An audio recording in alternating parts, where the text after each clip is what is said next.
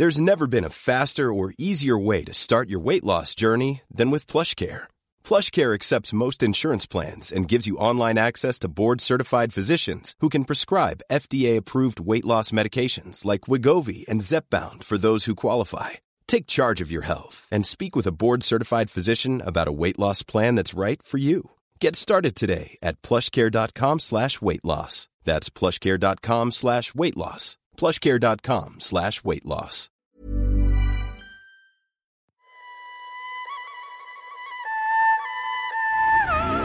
Mes chers camarades, bien le bonjour. Nous commençons aujourd'hui une toute nouvelle série sur les contes de Corée. En effet, ceux-ci nous permettent de comprendre la façon dont les Coréens ont perçu le monde, leurs histoires et leur société à travers des animaux magiques et symboliques. La créature la plus célèbre de Corée est sans doute le Gumio, qui veut dire le renard à neuf queues. Ladies and gentlemen, the story you are about to hear is true. Il y a des équivalents au Japon, au Vietnam et en Chine. Capable de prendre une apparence humaine, cet esprit tantôt farceur, tantôt protecteur utilise l'illusion et l'envoûtement pour jouer des tours aux humains, voire punir les méchants et récompenser les bons. Mais attention, ça n'est pas du tout le cas du Gumio coréen qui a des caractéristiques bien à lui. Pour commencer, c'est bel et bien un renard qui a survécu si longtemps, mille ans dans certains contes, qu'il a obtenu neuf queues. Avec toute l'énergie qu'il a stockée dans sa perle magique, il a un nouveau pouvoir, celui de prendre l'apparence d'une femme humaine. Mais à l'intérieur, il reste bien un renard, un prédateur carnassier, cruel et manipulateur, qui utilise les charmes féminins pour dévorer le foie des humains et des animaux, voire boire leur sang. En effet, son but est d'emplir à nouveau sa perle d'énergie humaine pour faire son ascension vers les cieux. Et attention, un Gumio ne se contente pas de manger un voyageur au hasard du chemin. Son plan est toujours le même, prendre racine dans un couple, une famille, voire un village, et à partir de là, tout détruire et corrompre. Par exemple, dans Le Chasseur et le Gumio, le monstre dévore une vieille femme et prend son apparence pour pouvoir ensuite manger tous ses petits-enfants. Dans le texte La tanière du renard, un père de famille recueille un Gumio blessé. Mais sous sa forme féminine, la bête le séduit.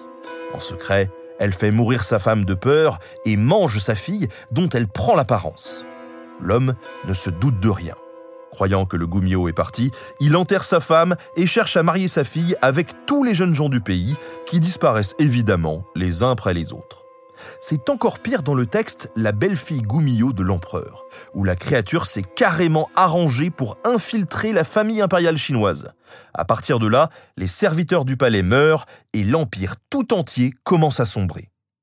Mais pourquoi le renard à neuf queues est si critiqué en Corée alors qu'ailleurs il est parfois bon et qu'au Vietnam on vénère même sa protection? Eh bien en fait, c'est peut-être parce que la morale confucianiste est venue se plaquer sur des légendes beaucoup plus anciennes. L'antique religion coréenne, le chamanisme, était massivement contrôlée par les Mudang, des femmes prêtresses, intermédiaires entre le monde des humains et celui des esprits. Pour atteindre la transe extatique qui lui permet d'entrer en communication avec les dieux, la Mudang doit procéder au gouttes, un rituel parfois long de plusieurs jours qui mêle offrandes, danse et musique. Le chamanisme permet donc de rétablir l'équilibre du monde, mais aussi de protéger les espaces réservés aux humains grâce au Janseong, des totems à forme humaine qui délimitent les villages. Il est donc possible qu'on ait cherché à décrédibiliser toutes ces anciennes traditions en caricaturant les Mudang en femmes fatales, sorcières mensongères qui menacent l'ordre naturel, familial, voire national et divin. Heureusement, le Gumio a quand même quelques faiblesses et à chaque conte où il apparaît, les humains tentent d'en profiter pour s'en débarrasser à tout prix. Le Gumio n'a jamais une transformation parfaite. Il reste toujours un indice qu'il est bien un renard. Sa langue reste empoisonnée, ou bien les chiens détectent son odeur, ou encore elle reprend l'apparence d'un fauve si on arrache ses vêtements. De nos jours, on aime bien le représenter en jolie femme aux neuf queues de renard bien visibles. Mais le plus dur dans tout ça, ça n'est pas de l'identifier, mais plutôt de résister à la persuasion magique d'un Gumio. Sœur Renarde, la plus célèbre de ces histoires, illustre sa ténacité et son emprise sur les humains. un couple de paysans avait trois fils. Ils prièrent le ciel d'avoir une fille, quitte à ce que ça soit une renarde. Et miracle, la mère accouche d'une fille. Mais au bout de quelques années, leurs vaches commencent à toutes mourir. Un à un, les fils surprennent leur sœur. La nuit, elle arrache directement le foie des vaches pour les dévorer. Mais le père refuse de les écouter et les chasse de sa maison. Quand ils reviennent, bien des mois plus tard, c'est pour découvrir que leurs parents sont morts, leurs champs dévastés, leur village à l'abandon. Pourtant, même là, ils laissent leur sœur les persuader de manger et de boire.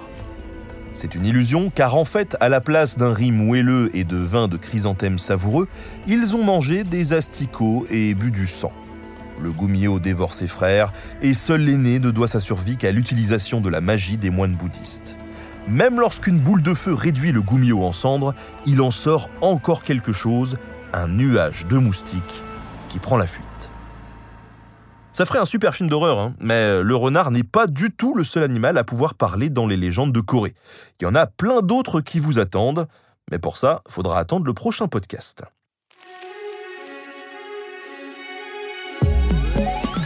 Merci à Jean de Boissaison pour la préparation de cet épisode. Merci à Studio Pluriel pour la technique. À très bientôt pour de nouveaux podcasts.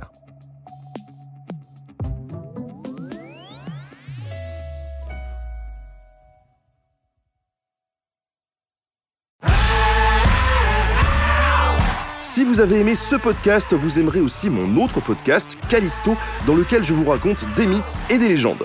En attendant que vous nous suiviez sur Castbox, Apple Podcast, Podcast Addict ou toute autre plateforme qui propose cette fonction, n'hésitez pas à vous abonner. Vous pouvez même nous laisser une note et, soyons fous, un petit commentaire, je le lirai avec plaisir.